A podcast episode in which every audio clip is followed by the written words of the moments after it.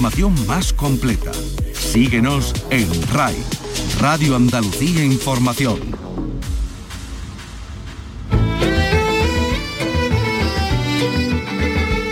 En RAI, Andalucía es cultura. Con Antonio Catón. Un saludo amigos, buenas tardes. Ya podemos ver en Huelva la cara menos conocida de Andrés Rábago el Roto. Es la exposición Luciérnagas en la Casa Colón en la que el roto, lejos del lenguaje en blanco y negro de sus viñetas, nos muestra cuadros y dibujos a color que, según el propio autor, intentan transmitir el silencio.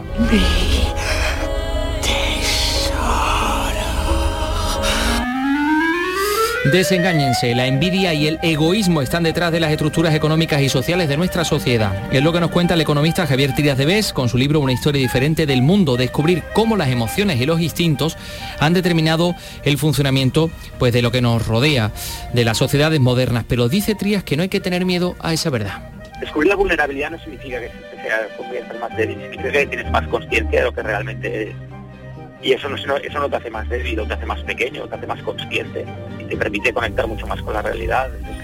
Eh, yo prefiero conocimiento que la ignorancia. Y hoy es el Día del Cine Español que se va a celebrar especialmente en el Teatro Alameda de Sevilla, donde hoy, por cierto, se ha presentado su programación. Vicky Román ha asistido. Buenas tardes, Vicky. Hola, buenas tardes. Pues el espacio continúa con su teatro para los más pequeños, pero apuesta también por mantener a esos niños cerca de la escena, aunque se conviertan ya en jóvenes. Y lo van a hacer mediante obras que también hablan de ellos y de sus problemas. Juan Villafruela es el director del Teatro Alameda y así lo dice. Hemos apostado por un público eh, joven, el público juvenil, adolescente, porque entendemos que no podemos perder a ese público infantil cuando pasa la adolescencia que deje de venir a, a los teatros. Enseguida vamos, por cierto, a felicitar al autor Fernando Delgado Hierro, que este lunes se llevaba el premio Max Autoría Revelación con Los Remedios. Solo encontré una verdad en la vida, hijo en la voz de Juan Pinilla que nos ayudará a despedir este programa porque mañana lo tenemos en Granada en la Feria del Libro. Carlos López, buenas tardes. Buenas tardes, así es. El cantador granadino participa en la presentación de la novela póstuma del crítico flamenco Miguel Ángel González. Cabe Canem, cuidado con el perro, pero nos ha contado que tiene más citas en directo de su nuevo trabajo, Humana Raíz, a la vista del que vamos a ser hoy. Y claro está, algo más.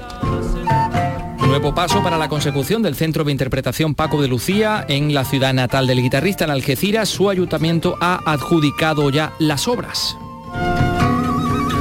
Y van a conocer la galera real de Lepanto que alojaba a los capitanes cristianos en aquella batalla de la que mañana se cumplen 450 años. En esa galera trabajaron artistas como Herrera el Viejo. Bueno, comenzamos con la realización de Ángel Rodríguez, produce Teresa Saiz.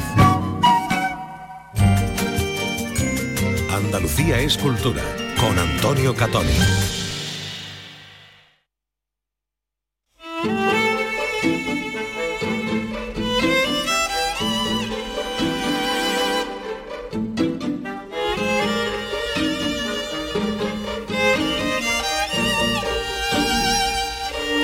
El joven autor sevillano Fernando Delgado Hierro eh, se ha llevado ese galardón Autoría Revelación de los premios Max, en la gala de los premios Max 2021, por su obra Los Remedios, esa primera obra escrita de su puño y letra y la primera obra que ha visto representada. Bueno, pues eh, el montaje que se estrenaba en el Centro Dramático Nacional lleva dirección de Juan C. Acero, lo interpreta el propio autor, Fernando eh, Delgado Hierro junto a Pablo Chávez, también actor y co-creador del proyecto de investigación Creador Ex Límite. Eh, estamos en comunicación en estos momentos con, con Fernando Delgado Hierro, con el galardonado. Fernando, ¿qué tal? Muy buenas tardes. Hola, buenas tardes. Muy bien. Enhorabuena, ¿cómo estás? Muchas gracias, pues, pues muy bien. Todavía impresionado, la verdad, pero muy contento, sí. Bueno, eh, ¿sigues en Bilbao ya, ya te encuentras en Madrid? Creo que es donde residen, ¿no? Sí, en Madrid, ya estoy de vuelta en Madrid. Sí, porque una de las cosas que creo que decía, no sé si en el agradecimiento o en algún sitio he leído yo, que en cuanto llegaste a Madrid se te perdió el acento sevillano, ¿no? No sé si existe un acento concreto de los remedios, creo que no. Mm, bueno, es verdad que el acento de los remedios es, medio suave, sí, pero pero mm, pero sí, es verdad que, en cuanto llegué aquí a Madrid se me eh, yo creo que es por, por timidez, siempre lo he asociado como a la timidez, por esta cosa de Mm, de, que no llamar la atención, pues como que me adapto a donde sea, donde llego y enseguida como que hubo algo ahí que se me que el acento se me fue, pero fue algo casi que no hice, bueno, esto, esto está en la obra, de hecho, está en los remedios, es, es una de las cosas que, que aparecen, sí, esa, esa pregunta sobre por qué me, me pasó también, también eso, ese fenómeno psicológico tan raro. Entonces igual es que lo he, lo he leído en, en, alguna crítica de, de, los remedios. Bueno, entonces, primera obra escrita y premio, eh, no sé, ¿no? en fin. Sí, sí.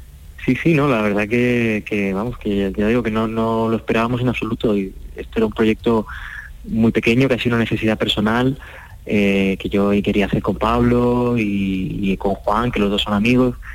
Y de pronto pues ha ido creciendo, ha ido creciendo, la gente le ha ido gustando y, nos hemos visto ahí en la gala de los Max y, y nos hemos llevado un premio, o sea que fíjate. Uh -huh. eh, mmm, bueno, por eh, adelantarnos algo de los remedios, porque yo creo que los remedios lo volveremos a ver en, o lo podremos ver en, en Andalucía, ¿no? En, en, próximas fechas, ¿no? Sí, de hecho, eh, este fin de semana vamos a la Feria de Palma del Río, que ahí pues es para, para que salgan bolos en Andalucía básicamente y tenemos ya fecha en el Teatro Central en noviembre estamos ahí 25 y 26 de noviembre bueno, pues ya me lo voy a apuntar ya. 25-26 de noviembre, Los Remedios en el Teatro Central de, de, Sevilla. Una obra, como decimos, que habla de tu barrio, de ese barrio con el que no os identificabais, uh -huh. pero un barrio también con el que sí os identificabais en el sentido de que habéis salido de esa gran escuela de teatro de, lo, de los Padres Blancos, donde hay nombres también tan importantes como los Síndrome, como, como Paz Vega. Bueno, y ahí estáis vosotros también. Efectivamente. Sí, sí, sí. Es una relación contradictoria al final, la que uno tiene siempre con, con los orígenes. Yo creo que, que, es lo mismo que con las familias, que siempre hay cosas que uno tiene que resolver y, y a la vez un afecto y un, y un, cariño que está que es innegable, ¿no? que está que es, que es inevitable. Entonces, eh, pues es un poco lo que nos pasa con el, con el barrio y con la con las raíces, que al final es una búsqueda de, la, de las raíces y de la, uh -huh. de la identidad, la obra. Y sí, esa, esa relación, eso, de eso va la obra en realidad, de nuestra búsqueda casi diría yo que más que tener problemas con el barrio, tenemos problemas con nosotros mismos. O sea que, eso lo veremos. Eh, claro que sí. Bueno, pues va a estar en la Feria de Palma del Río Los Remedios este próximo fin de semana y yo me quedo pendiente también del de día 25-26 cuando estéis aquí en el Teatro Central porque me gustaría verla y, y, por supuesto porque me gustaría hablar contigo, Fernando Delgado Hierro, en Los Remedios, que, que es el barrio del que, del que habláis. Pues lo dicho, enhorabuena y gracias por estar con nosotros, por atendernos. Muchísimas gracias, muchísimas gracias a ti. Bueno, pues ahí está Fernando Delgado Hierro y aquí está esta música, Teatro Alameda.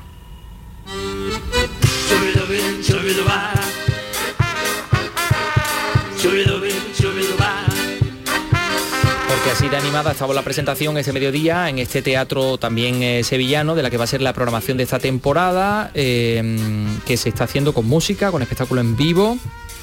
Pero claro, de Vicky Román había ganas de volver un poco a la a la normalidad en las tablas también. Y todo es motivo de, de, celebración, de celebración, ¿no? Como claro. estamos viendo, ¿no? Y de hecho, bueno, pues se están presentando las temporadas en los diferentes espacios escénicos, por lo menos en Sevilla, con su espectáculo en vivo, sí, como sí, estamos aquí contando. También vimos sí, que había un show en la importante. sala Turina también, un uh -huh. concierto de piano, dos pianos. Bueno, como así era como se nos daba una bienvenida de lo más musical y, y festiva y donde se, bueno, se hacía toda una declaración de intenciones por parte de Lapso Producciones, que es una de las compañías que participa, por cierto, en el ciclo de teatro infantil. A este refugio en la Alameda vendrán familias, escolares y público en general. Podrán venir a reír, a sentir y a soñar. Y gracias a sus publicaciones se podrán enterar. Damas y caballeros, sean bienvenidos. Eh, pues nada, todos bienvenidos. Tomen, tomen notas, saquen sus apuntes, tomen notas y hagan publicidad, ¿no? bueno, pues creando ambiente, ¿no? Se presentaba esta programación, programación muy joven que empieza ya Fíjate si es joven que empieza desde la infancia, con ese ciclo del teatro y la escuela, que es ya todo un referente de la programación habitual ¿no? que tiene sí. este espacio, pero es muy conocido el, el Alameda por ese ciclo, pero que además aporta ese puntito canalla la programación que le da el lugar donde se enclava, como decía el responsable municipal de, de Cultura, Antonio Muñoz. Yo creo que hay que agradecer esa tarea ¿eh? que se viene de nuevos públicos, que se viene desarrollando, y luego mmm, también tiene un puntito canalla en la, programación, por decirlo de alguna manera, en el Teatro Alameda, porque estamos en el barrio de la Alameda. Entonces, pues nada, nada más propicio, por así decirlo, nada más adecuado para alguna programación, habida cuenta del público que habita, que habitamos en la Alameda, pues con, en fin, tener, estar en sintonía con esa programación. Así que objetivo doble conseguido.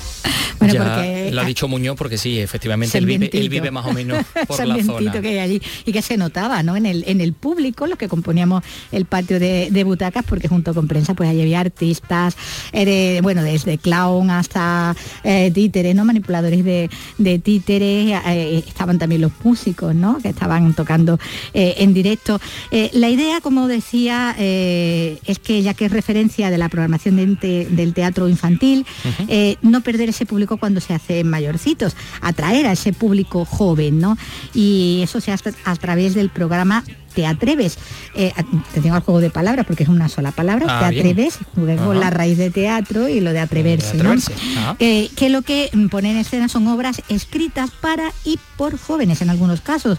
Algunas además van a tener un formato de teatro foro que permiten la participación incluso hasta como casi como actores, ¿no? Como dice el director Juan Villafruela. Eh, también van a realizar un taller con los jóvenes de esta acción Alameda eh, para que participen en la obra que ellos presentan, Las chicas que soñabas, es el título, donde eh, van a participar y es una obra teatro foro que es un modelo mm, bueno, que cada vez está también, no es que sea nuevo, pero que cada vez está siendo más habitual y donde el público pasa de ser espectadora, como ellos lo llaman, a espectactor, porque el público va a decidir por dónde va a ir eh, desarrollándose la obra e incluso se va a ofrecer la posibilidad que el público pues, pueda eh, realizar alguna escena interpretando algún personaje porque él piensa que lo podría haber hecho de, otra manera y con eso juega la compañía. Pues la compañía que pone en escena la, chica que soñaba, ese es el espectáculo. Bueno, pues en esa línea participativa, con un coloquio al término de, de, las funciones, llega, por ejemplo, otra de las propuestas, precisamente la que abre ya, la que va a abrir este jueves esta temporada, la temporada de la Alameda, exactamente, y el ciclo de los jóvenes y el teatro, eh, el ciclo Teatreves. Eh, la obra es Brujas del Plata, el de los sevillanos un proyecto corriente que dirige Juan Luis Corrientes y de ella nos hablan pues sus actrices, empezando por Rebeca Torres. Este viernes en el Teatro Alameda vamos a ver eh, Brujas del Plata, un espectáculo de la mm, dramaturga uruguaya Ecaterina Delgado que habla sobre eh, los abusos sexuales en el entorno familiar. Eh, realmente de, lo que habla en, el fondo o, en la superficie más bien es, o lo que ella quiere contar es que tenemos que sacar toda esa, ella, dice de sacar la mierda, ¿no? O sea, saber de dónde viene y sacarla. Es decir, ahondar en los temas que realmente están ahí, que además, claro, están desde, desde nuestra infancia, que no han salido y sacarlo siempre. Son temáticas que tenemos que, sacar a la luz, ¿no? Entonces, en este ciclo de Te Atreves del Teatro Alameda, que es un teatro para jóvenes, la intención es esa, que, los jóvenes mm, no den la espalda a temas tan importantes como esos, ¿no? Hay muchos niños que no, han tenido la oportunidad de, contarlo, ¿no? Entonces, sacarlo y tenemos la oportunidad de hacer un foro al final de la, de la función con todos los jóvenes y luego aparte nosotros también realizamos el, taller, el taller con ellos, con, todos los jóvenes de, la ciudad y bueno, van a participar en diferentes obras, etcétera. Yo soy Macarena Corrientes y la otra parte es que eh, uno de los labores del Teatro Alameda es volver a traer los jóvenes al teatro y nosotros nos hemos encargado de, o lo vamos a intentar, con un proyecto que se llama eh, Acción Alameda. Y lo que intentamos es que ellos conozcan el teatro a un lado y al otro de la butaca y que tirando de esas obras que conforman el ciclo Te Atreves, pues que hablemos de los temas que a ellos les interesan y de todo lo que quieran. Y darles herramientas artísticas para que ellos también sepan expresarse y desarrollarse en esta sociedad de hoy. Oye, pues me parece estupendo, ¿no? Esta iniciativa, ¿no? Abrir la programación el viernes. Sí, precisamente ¿eh? el viernes y el ciclo, y el ciclo, como decimos, los jóvenes del teatro, que ya lleva cinco ediciones con esta, en el que van a participar este año ocho compañías, entre ellas también, pues, Tantacoa Teatro, Factoría Teatro, La Malagueña Endu Teatro. Y el ciclo veterano, ¿no? El que decíamos que es el referente eh, para, para el Alameda, el que se dedica al teatro infantil, el teatro de la escuela, ese ya llega a su edición número 31, eh, se abrirá ya la semana que viene, el día 15 con Danza Móvil y con su espectáculo Castigo de Dios, para dar paso así a las otras 16 compañías, 17 en total, que van a participar este año. Y entre ellas también presencia internacional. Viene una compañía belga y también otra canadiense. Por cierto, eh, hoy se ha presentado 6 de octubre, Día del Cine Español. Se eligió este Día del Cine Español, el gobierno lo eligió porque fue el día en que finalizó en 1952 el rodaje de la película Esa pareja feliz escrita por Luis García Berlanga y, Juan Antonio Bardem. Tengo entendido también que en el Teatro Alameda hoy se va a celebrar de alguna manera. ¿no? Hoy se celebra de alguna forma, además de la mano también del Festival de Cine Europeo de, Sevilla, con, una, con un programa doble en el que se va a proyectar la película El Camino esa adaptación de la novela homónima de, de, de, Miguel Delibes, que dirigió en el año 64 Ana Mariscal, la también actriz Ana Mariscal. Eh, una copia restaurada, con lo cual se va a poder ver en las mejores condiciones. Y, como decía, programa doble, porque a continuación se va a proyectar Karen, que es la segunda, el segundo largometraje de María Pérez Sanz y que se centra en la vida de, bueno, de Karen Blixen, ¿no? De la Isaac Dinesen, de la autora de Memorias de África, que está aquí interpretada por Cristina Rosenbinge. Bien, eh, por cierto, como este programa, saben ustedes que eh, estamos en directo, que son las 3 y 16 minutos, acaba de salir una noticia, eh, un anuncio del presidente Pedro Sánchez que dice que si se aprueban los presupuestos van a dar un bono cultural de 400 euros a los jóvenes de 18 años eh, para la compra de libros, para el consumo de cualquier tipo de actividad artística escénica, como puede ser el teatro, cine, danza, música. Ha dicho, en definitiva, lo que queremos es seguir protegiendo a los jóvenes, darles más ayudas precisamente para la emancipación. 400 eh, euros ha dicho, sí se aprueban los presupuestos. ¿eh? Eso es lo que ha anunciado. Bueno, y oye, por cierto, y hablando de cine, que ya sabemos cómo va a ser la edición del Festival de Cine Iberoamericano de Huelva, edición número 47. Mil 300 producciones audiovisuales van a participar. Huelva, Sebastián Forero. España, Argentina, Brasil, México, Chile o Perú son los países que más trabajo han inscrito hasta el 31 de agosto, fecha en la que quedó cerrado el plazo para concurrir en las secciones oficiales de la 47 edición del Festival de Cine Iberoamericano de Huelva. Del total de producciones recibidas, 159 son largometrajes, 960 corresponden a cortometrajes y 180 a documentales. Argentina se reitera como país con más largometrajes inscritos con 48.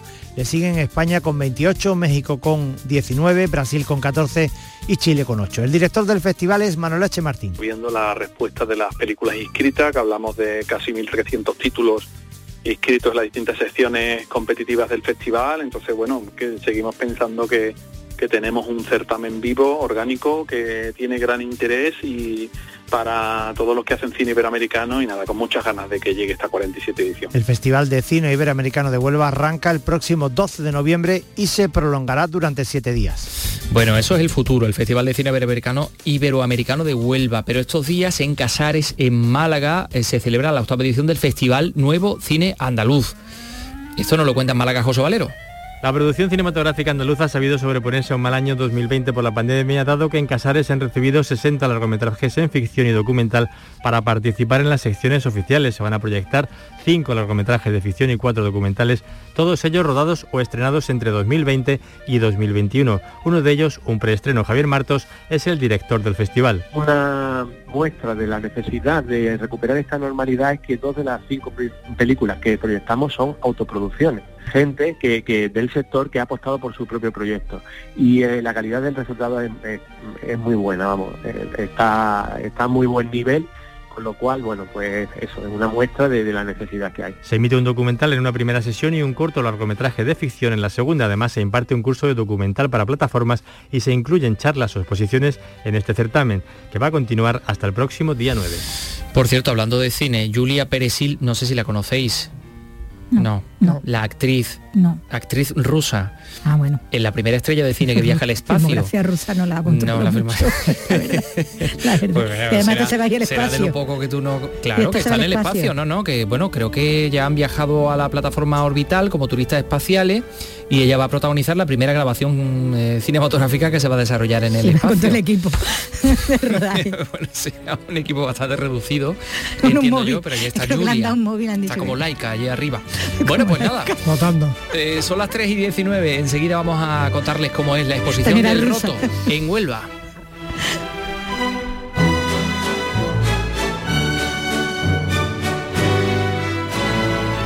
Andalucía es cultura. Con Antonio Catoni. El Unicaja se estrena en la Basketball Champions League y lo hace en Rusia ante el Novgorod, a 9.000 kilómetros de distancia. Un encuentro infernal por la lejanía y las escalas que agotan a los jugadores. Pero te lo contará Radio Andalucía Información. No faltaremos a la cita con la Basketball Champions League. Novgorod, Unicaja. Este miércoles desde las 6 de la tarde en RAI, Radio Andalucía Información. Síguenos también en Twitter, arroba escultura RAI.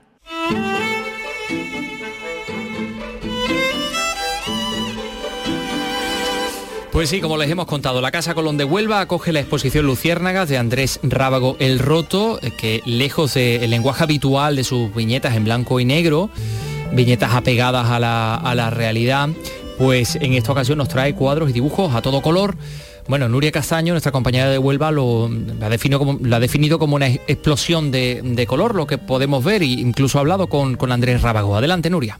Su faceta más conocida es la de viñetista en publicaciones como El País, La Codorniz, Hermano Lobo o Cuadernos para el Diálogo, pero esta exposición recoge 21 cuadros y 10 dibujos que según el propio Andrés Rábago intentan transmitir silencio y están repletos de colorido, nada que ver con su obra gráfica en prensa, así lo cuenta El Roto. Mientras que el mundo en blanco y negro es el mundo en blanco y negro de la realidad cotidiana, el mundo en color es el mundo del espíritu que está siempre muy completo y abarca todos los colores de- del arco iris. Entonces sí es verdad que es intenso, eh, que es intenso de color eh, voluntariamente. La muestra puede visitarse en la Casa Colón de Huelva hasta el próximo 6 de noviembre. Por cierto, nos vamos a acercar a otro gran artista, otro gran talento de Andalucía como es Santiago Idáñez, el, eh, el pintor jiennense que se ha unido a la lista de personalidades de distintos ámbitos que han sido distinguidos con el Premio Natural de Jaén que otorga la Universidad de, de Jaén. ¿no? Y bueno, ahora mismo además pueden ustedes ver una exposición en la iglesia de San Lorenzo de Úbeda que, que nos cuentan que es fantástica. César Domínguez, háblanos de Idáñez. Desde su timidez universal, desde la Sierra de Segura, donde se inspira y crea.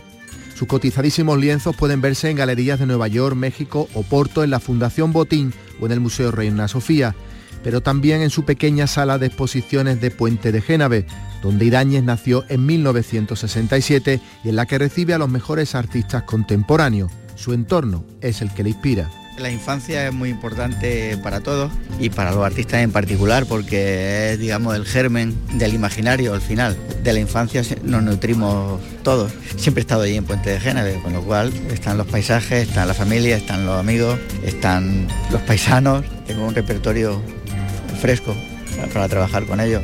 De ahí el característico sentido de lo humano que se percibe en su obra, desde el sufrimiento a la alegría de los colores vivos. Santiago Idáñez no para, sus pinturas están de gira por los principales teatros de Europa, alumbrando la versión de la ópera Tosca que dirige el sevillano Rafael Villalobos con escenografía de Manuel Esinisi. Han hecho un trabajazo. Ha quedado, yo estoy con- contentísimo con el trabajo que se ha hecho. Yo he hecho las pinturas, las imágenes y ellos la escenografía. Cuando venga a España en el 2023 va primero al liceo, creo, y luego a la maestranza en Sevilla. Así es Idáñez, desde hoy, natural de Jaén.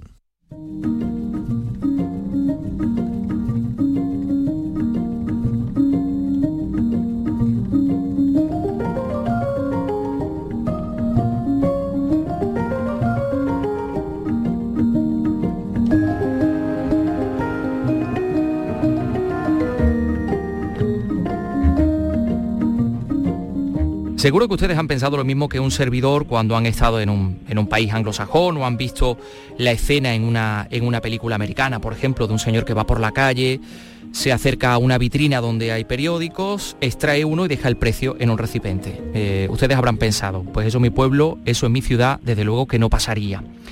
Es lo mismo que le pasó al economista catalán Fernando Trías de Bes al visitar la isla francesa de Ré, que está frente a la Rochelle, y, y bueno, y allí pensó, ¿por qué esto pasa así? ¿Cómo se ha llegado a la convención social que hace que esto sea posible?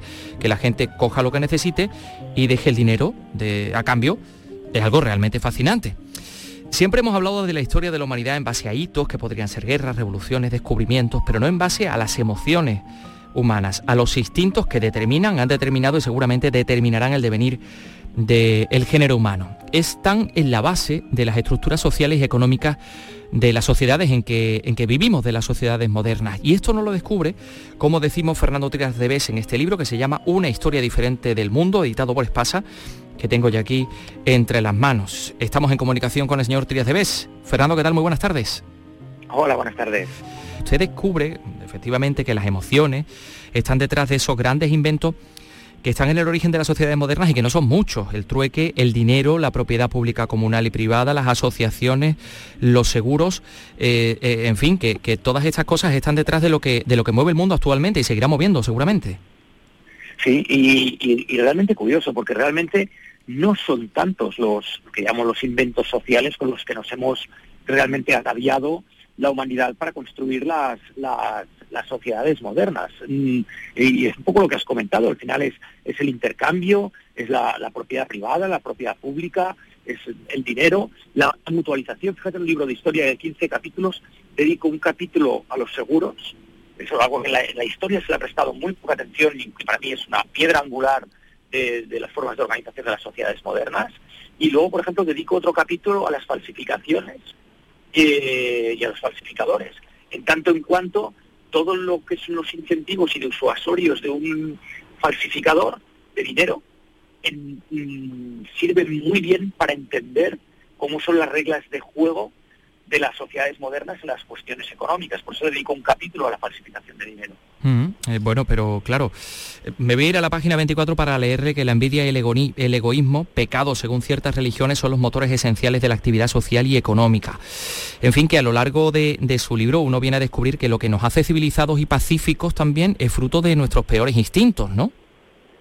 Sí, es muy curioso en este sentido, porque efectivamente en el, intercambio, o sea, el primer instinto humano para capturar un excedente ajeno no fue intercambiar, fue la violencia, fue guerrear, atacar, pero bueno, la, violencia generaba violencia en sentido contrario y muy rápidamente el ser humano descubre que el mejor seguro de violencia o de venganza, el mejor seguro de una venganza es sin duda alguna el intercambio, ¿no? Eh, el, que es lo que va, a traer la paz. Hombre, es verdad que también hay un desarrollo del sistema límbico y de la compasión humana, pero en realidad, el, desde un punto de vista económico-social, el, intercambio es, una, es una forma de paz, es una forma de, evitar la guerra. Entonces, es muy paradójico porque en el libro explico cómo muchas de las formas de actuación actuales surgen efectivamente de, de instintos que pueden ser muy primarios, algunos deleznables, pero que el ser humano los transformamos mm. y los convertimos en prácticas loables. Los mismos seguros que antes hablábamos, los seguros son una forma de sistematizar la insolidaridad. Las primeras civilizaciones ya tenían sistemas de solidaridad y que cuando alguien fallecía entre todos se pagaba un sepelio se hacían colectas. si todo el mundo hubiera seguido siendo solidario, no habría hecho falta tener seguros. En realidad los seguros es una forma de sistematizar o de salvar la insolidaridad de algunos. Y gracias a la insolidaridad de algunos nos inventamos los seguros. Aquí hay otro, aquí hay otro instinto.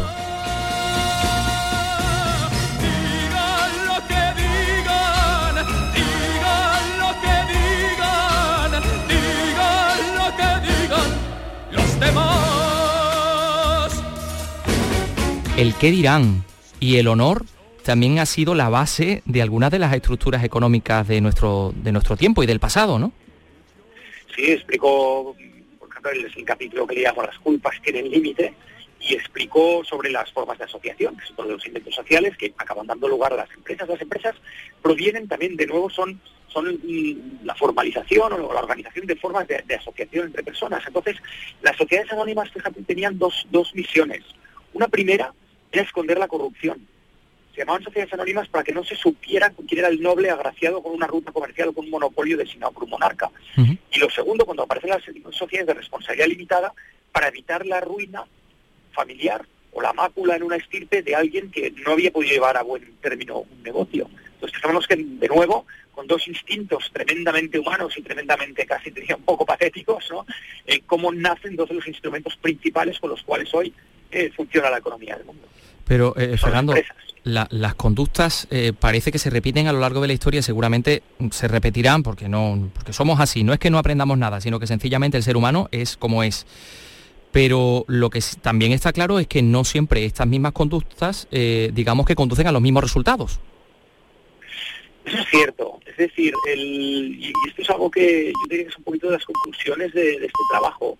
Al final las conductas humanas son las que son, los seres humanos somos muy predecibles por las conductas que podemos tener, pero las sociedades son muy impredecibles en el desenlace. Es decir, creo que un poco el resto de este trabajo, que al hago incluso un, compendio de conductas humanas que explican el devenir de las, de las sociedades. está al final, que es fantástico. sí, se debería llamar una historia de los instintos económicos. Está lo mejor y lo peor del ser humano y al final el ser humano es muy previsible, pero el desenlace final no lo es. Yo creo que también porque pues, se produce una amalgama de, factores que no solo la conducta humana, está la cultura, está la tecnología, están los descubrimientos, está la ciencia.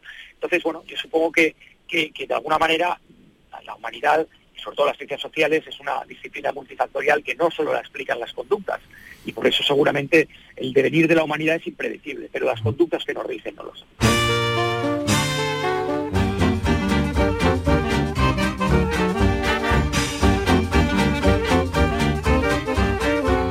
Ahora estamos escuchando el charleston, que, es un baile muy como muy alocado, eh, que proviene de esos felices años 20 donde descubrimos que, el liberalismo feroz era un timo, y usted también nos habla del timo del comunismo, que además le dedica, una, le dedica un capítulo, ¿no?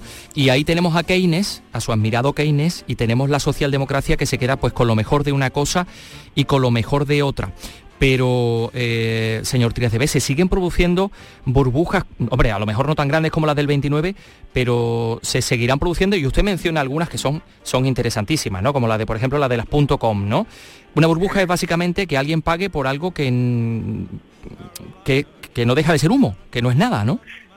Es, una es una reventa basada en la especulación. Es decir, es una reventa no basada en el valor eh, intrínseco que tiene un bien, sino en la expectativa de que alguien me lo va a comprar a un mayor precio, independientemente de que los rendimientos explícitos de ese activo no lo justifiquen. Es decir, yo tengo unas acciones de Terra, ¿se acuerdan? Su día, Terra valía más que todo el Santander. Y era una empresa que estaba con unas pérdidas millonarias y que no facturaba ni un millón de euros. Y valía más que muchos bancos de España.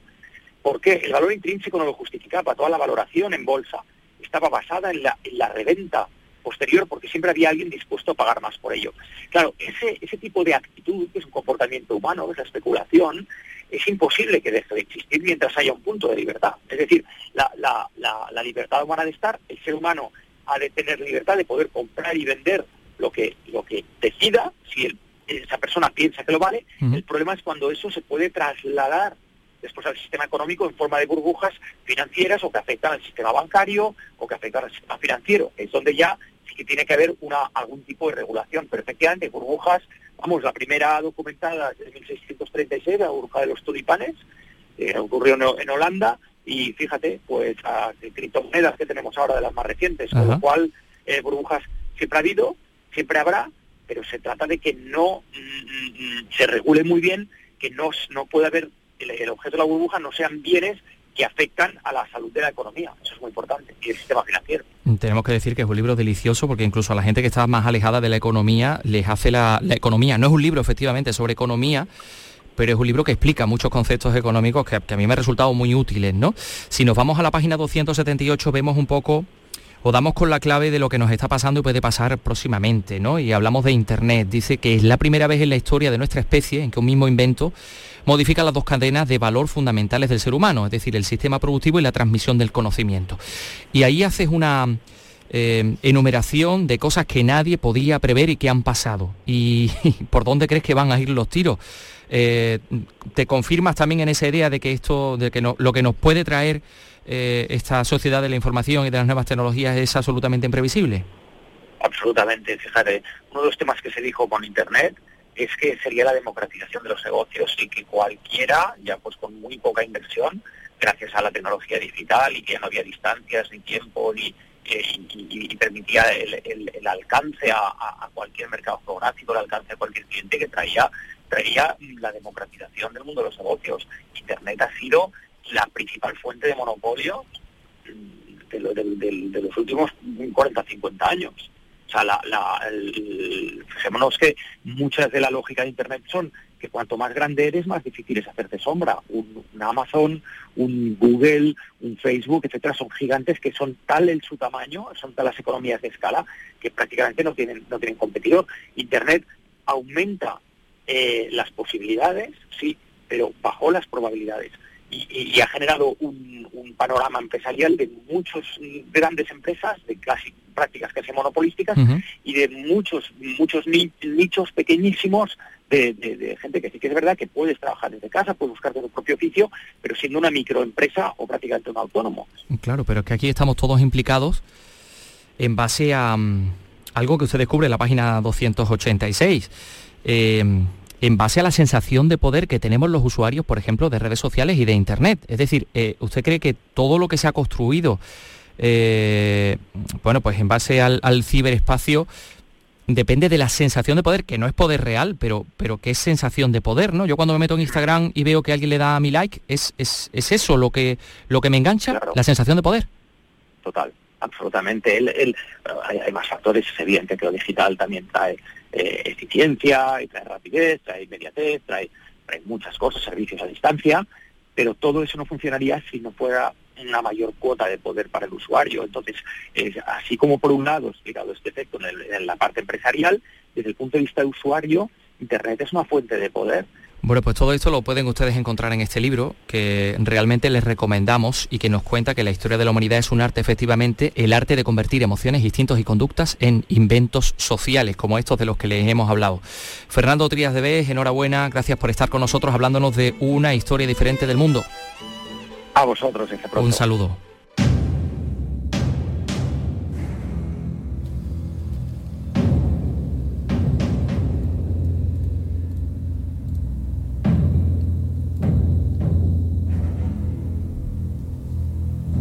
Mañana se cumple el 450 aniversario de la batalla de Lepanto, una gesta que cambió. Uy.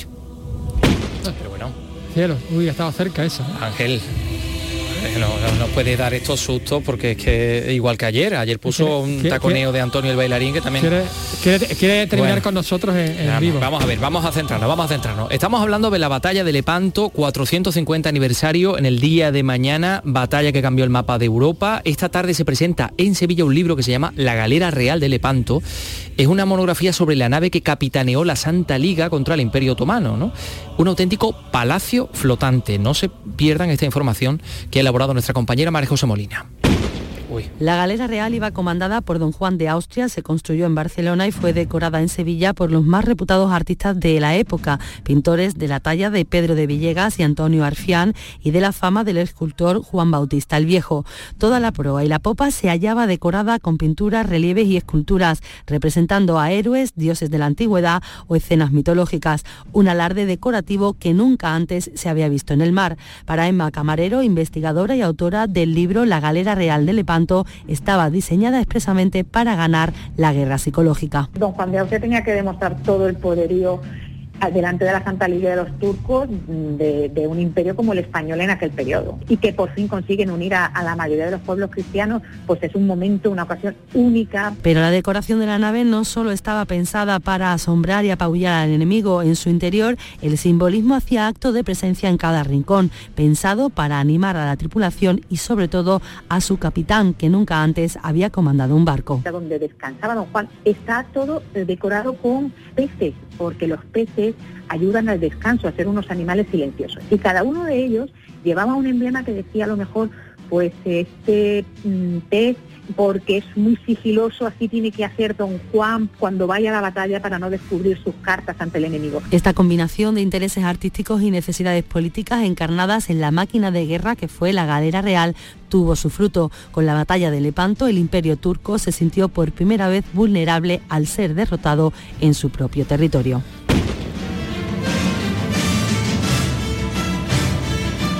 Vaya historión. el de la ¿eh? galera real de Lepanto. Es interesantísimo, ¿eh? Es el portaaviones de, pues la época. Los peces. Los peces en la, en la cámara donde dormía don Juan de Austria. Bueno, hoy tenemos cine clásico en Andalucía Televisión. Aquí suena Lorenz de Arabia porque eh, efectivamente recibimos a Paco Gómez Zayas, que se encuentra en otro estudio de esta casa para hablarnos de lo que veremos esta noche, El pistolero de Cheyenne 1960. Hablamos de una película de George Cukor.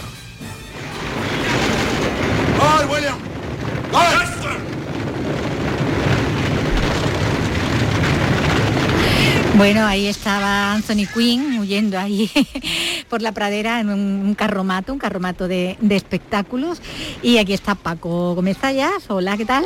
Hola, ¿qué tal? que viene a hablarnos, como habíamos dicho a principios de semana, de esa otra película que podemos ver eh, en estos días, la de esta noche, dirigida por George Cukor, que él no era muy habitual en el género, en el western, pero claro que este es un western peculiar, ¿verdad? Fue una cosa que a él había gustado mucho desde siempre. Había visto este guion, o por lo menos esta, esta historia, en Paramount en una de las veces en que estuvo a sueldo de esta productora y, cuando se lo propusieron él lo aceptó pero claro, lo que pasa es que eh, eh, esta es una película que está concebida en primer lugar casi como una especie de parodia, o por lo menos muy cómica. Y en segundo lugar, más que interesar lo que siempre tienen los western, que algo de eso también hay, de, pistoleros que huyen unos de otros, de gente que, se reúne en las mesas de juego, de gente de gatillo fácil, y eso es lo que a él le gustaba y que además lo ha hecho en otras películas de su filmografía, es contar la historia de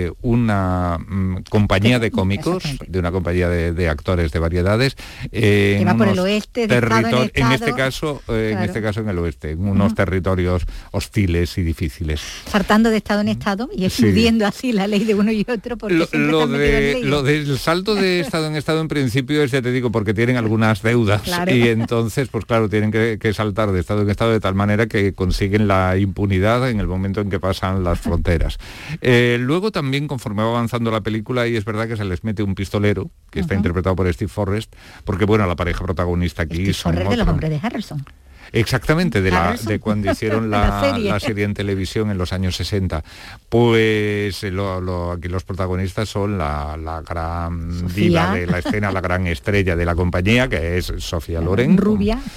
es verdad, con, un pelucón rubio que, en fin, es bastante mm, diferente a lo que siempre estamos, a la imagen que estamos acostumbrados de tener a ella. Y luego el que es propiamente el dueño de la compañía, que está interpretado por Anthony Quinn.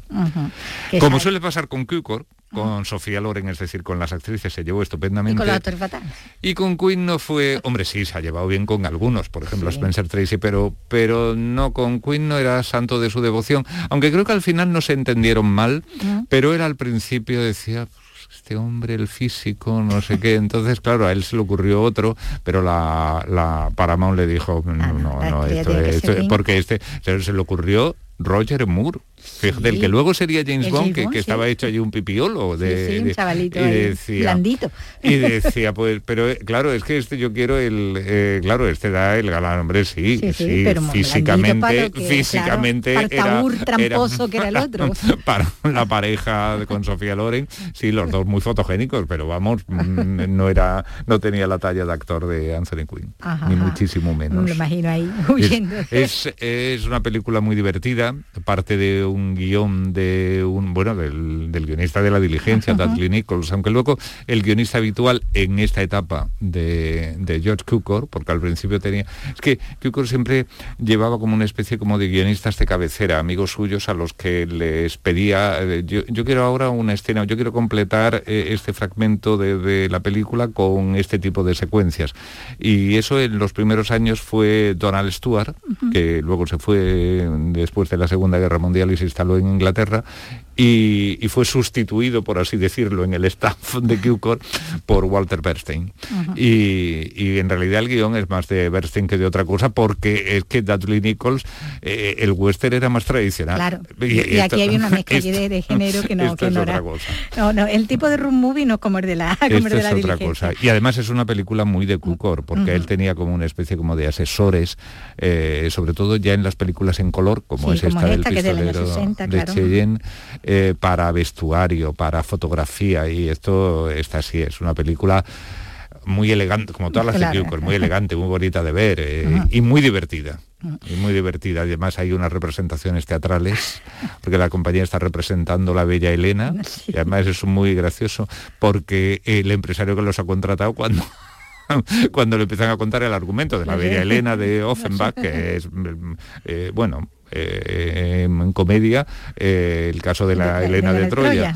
Dice, ah, que abandona al marido. a eso aquí no, eso aquí, no, porque a ustedes les linchan. ¿eh? aquí no está bien visto.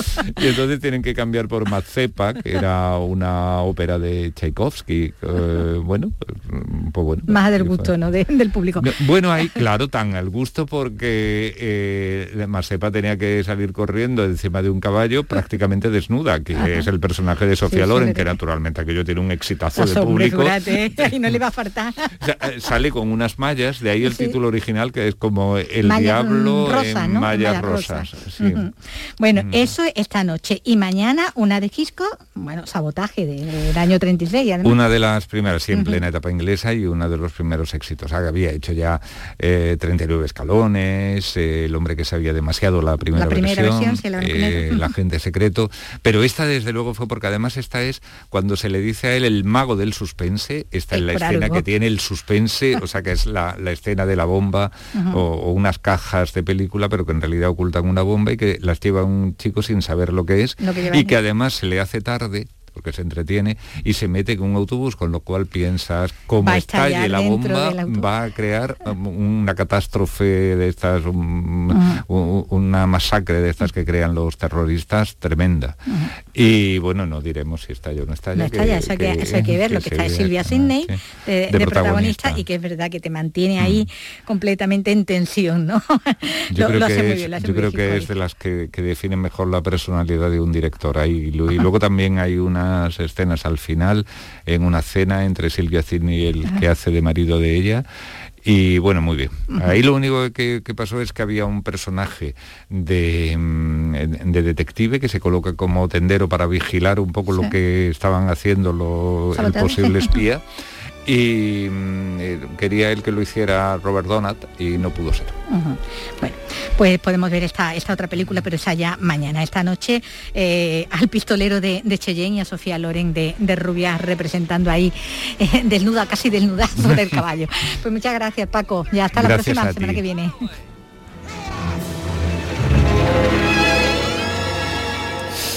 Gracias Paco, gracias Vicky Román. Eh, bueno, vamos a abrir el apartado musical, sí, con Paco de Lucía.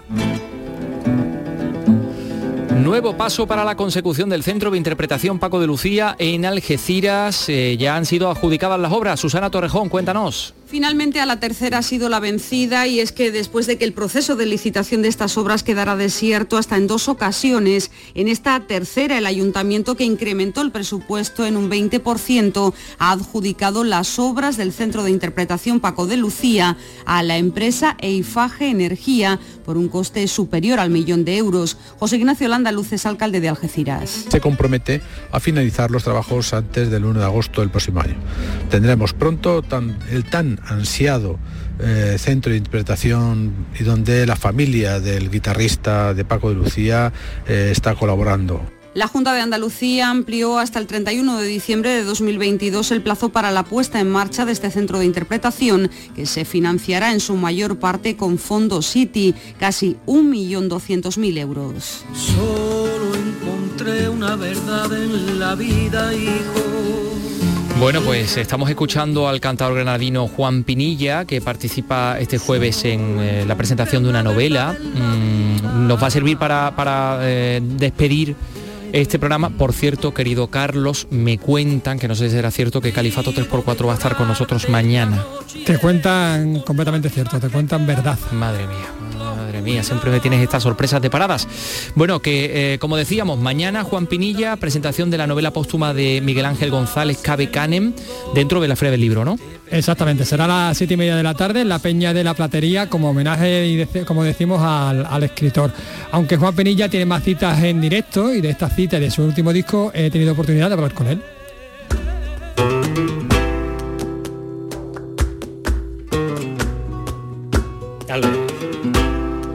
Juan, buenas tardes. Buenas tardes, ¿qué tal? Bueno, cuéntanos porque tiene muchas citas, ¿no? Sí, efectivamente, bueno, mm, por suerte, después de este parón tan enorme y que tanto daño ha hecho al, sector cultural y el sector de la música, eh, hemos vuelto a los escenarios, a esa toma de contacto con el público y también a las ferias del libro, ¿no? que yo tanto anhelaba como lector empedernido que me hice con apenas 10 o 11 años. Y, efectivamente estoy el jueves presentando la, obra póstuma de mi queridísimo y añorado Miguel Ángel González Estaré el viernes en, en Almonte, donde para mi suerte me dan un premio, un premio que entrega el, Festival Remate de Vendimia de Almonte. El sábado me honra estar también en la reapertura de ese espacio cultural que tanto, tantas luces ha dado eh, a Granada y al mundo entero, que es la tertulia en Granada. Y el domingo, dentro también de la Feria del Libro, estaré en la presentación del libro de Carlos Cano con sus hijas. Humana Raíz es tu quinto disco, eh, ¿es quizás tu trabajo más personal? Yo lo cuento casi como el primero, pero en el sentido en que efectivamente es el primer eh, disco en el que escribo o, saco del cajón mis propias letras eh, y le doy un sentido además cronológico y en el que narro y cuento quién es la persona que canta, ¿no? de una manera absolutamente honesta, o por lo menos eso, eso hemos intentado. Pero efectivamente hay unos trabajos anteriores que siempre han venido por encargo y de los cuales también estoy muy, muy orgulloso. Pero sí, Humana Raíz, eh, categóricamente sí, es mi, disco más personal. Mi paso de condenado por las calles de la ciudad, mi sol era un sarao sin orquesta para bailar, comprensiones de joven que agota su libertad con preguntas sin respuesta ni valor sentimental. ¿Y en eso ha ayudado también la financiación a través del crowdfunding? Eh, sí, totalmente. Eh, claro, eh, yo también me quise poner a prueba, ¿no? A ver cómo funciona. Vivimos en un mundo en el que, por suerte, ya existen pequeñas compañías con las que uno puede publicar, pero como bien sabemos, la gran industria discográfica es la que decide qué vale y qué no vale, ¿no? Entonces hay que echarle el pulso a ese sistema y de alguna manera los, los de abajo podemos contar con esos mecanismos, ¿no? En este caso la microfinanciación que eh, para mí fue bueno, un paño de, alegría ¿no? cuando vi cómo respondió, es decir, fue cinco veces más de lo que yo pedí inicialmente, lo que llegué a conseguir y eso nos ayudó pues, bueno, pues a cubrir todos los gastos de, de esta grabación. Vivo de llorarte en la noche con lágrimas que queman la oscuridad Sí, porque si no me equivoco fueron casi 300 mecenas los que participaron. Sí, efectivamente. En Humana Raíz encontramos 10 temas, como dices, compuestos por ti, que van desde el cante clásico a la canción de autor. Hay bulerías, tango, rumba, soleá, cantes de labor, que yo creo que es una trilla, ¿no? Alegría, sí, eh, ¿En qué cante te encuentras más a gusto? Pues la verdad que en, los 10 yo diría que en todo, incluso en el único que no es mío, que es una, un, bueno, un poema extraído de, de un libro de Paco Umbral, que, fue el autor. Yo digo que es mi favorito porque ¿qué más le puedo pedir a un autor que me convierta al lector empedernido, ¿no? A través de su literatura y él me llevó a Baudelaire, a Saramago, él me llevó a todos los demás, ¿no? De la mano. Entonces Umbral escribe un libro que es muy trágico porque va de la muerte de su hijo, Mortal y Rosa, que fue tan, y es tan laureado en su, en su literatura, y de ahí hemos extraído un, bueno, decía Caballero Bonal que todo lo que escribía Umbral era poesía menos cuando hacía versos, ¿no?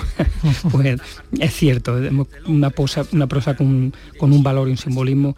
Y yo diría que todo, todo lo siento porque son tan, tan míos, porque los cantes de labor, ahí también meto cantes de las minas, meto cantes de trabajadores, que el flamenco está lleno de cantes de trabajadoras como las javeras, ¿no? Y de trabajadores, de pescadores, de, de, todo, ¿no? Prácticamente todos los gremios que había en el siglo XIX. La soleá también, que es un homenaje a la niña de los peines, a Tomás Pavón. Es decir, en, en, todo y luego el autorretrato en el que narro mi propia vida. Y no por una cuestión de ego, ¿no? Sino por eso que decía García Márquez, y también lo dijo Saramago, ¿no? Que uno tiene necesidad de contar en un momento dado de su vida quién es el que canta o quién es el que escribe. Me afanaba el leer columnas de Pacumbra o a Kafka y Baudelaire, Jean-Paul Sartre, Simón Beauvoir, Saramago, Bertolt Brecht, Dostoyevsky y Groucho Marx. Habla de la soledad, la casa Pavón y habla de Mortal y Rosa, la seguirilla, en el que efectivamente sí, tiene evidentemente cosas para comprar, pero también de Manuel Molina. Sí, sí, sí, Manuel Molina, hay, una letra en las filosofulerías que llamo, ¿no?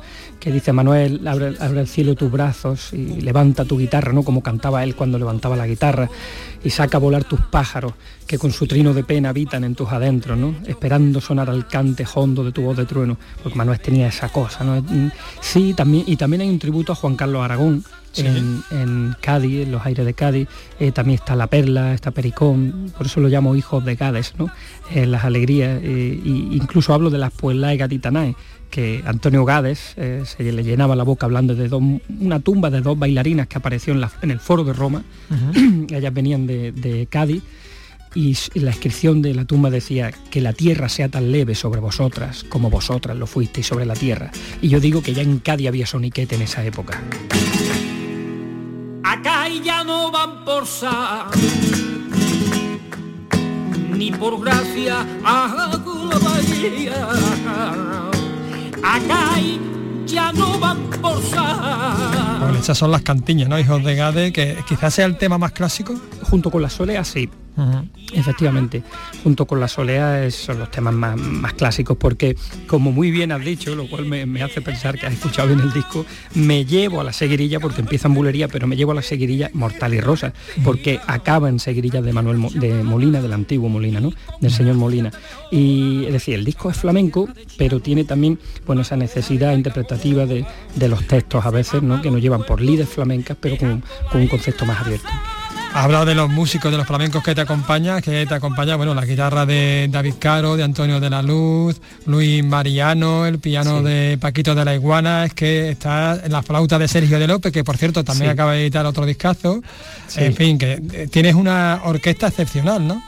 Y está también la percusión de Javier Rabadán y las palmas y coros de creo que Marta, la, niña, la niña efectivamente Sinano Cortés Gilberto de la Luz. Bueno es, la, en definitiva mi gente no la gente que ha estado conmigo ahí desde desde los inicios los tres guitarristas con los que más tiempo he pasado sobre un escenario. En el disco además incluyes en el disco físico quiero decir un, libro de 36 páginas con textos inéditos y con fotos. Sí sí sí. Bueno en el disco hablo mucho de la amistad. Mm, yo llego incluso a plantear que la relación más duraderas de amor que conozco se basan en la amistad la amistad está presente porque en los textos me escriben tres grandes amigos, ¿no?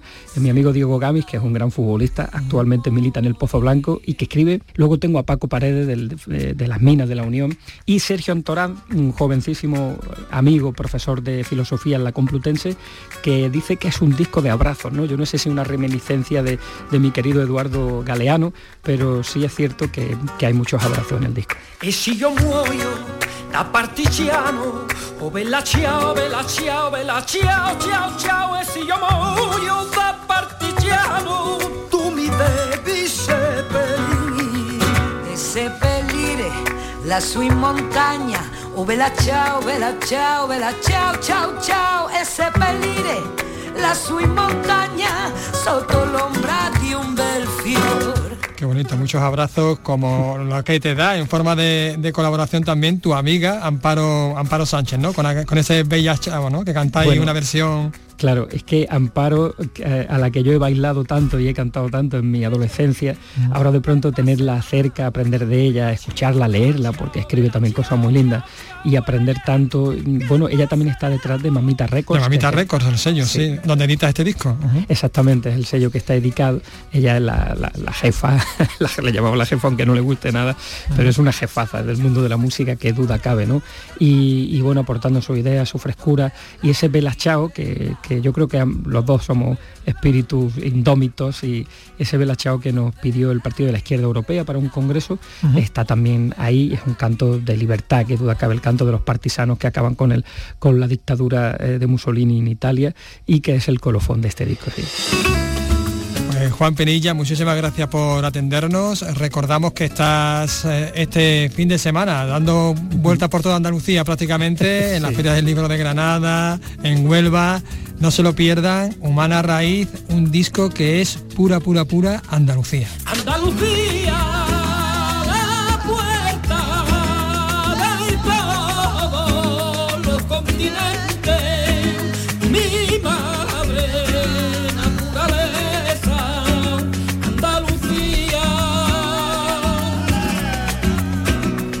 Juan Pinilla que nos ha atendido desde nuestra emisora en, Granada. Bueno, pues con él nos vamos a ir. ¿Qué te parece, querido Carlos? Pues que es una, una increíble y además escuchando esta, canción tan bonita dedicada a nuestra tierra.